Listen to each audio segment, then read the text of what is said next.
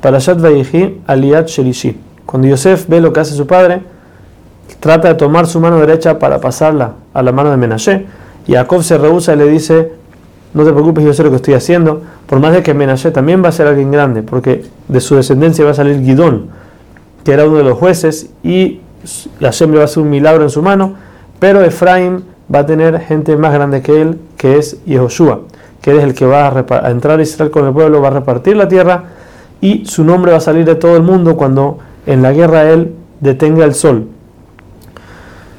Y bendice, entonces él bendice a Menashe y Efraín, que toda generación después de, ellos, todo padre que quiera bendecir a su hijo, los bendiga que sean como Menashe y Efraín.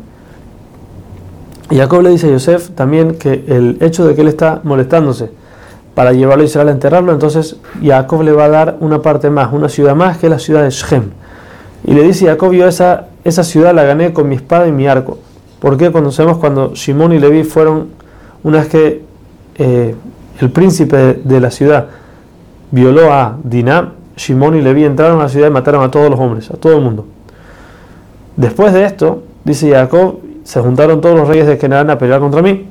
Y en ese momento Jacob ganó, por eso le dice que él fue el que ganó la guerra en, esa situación.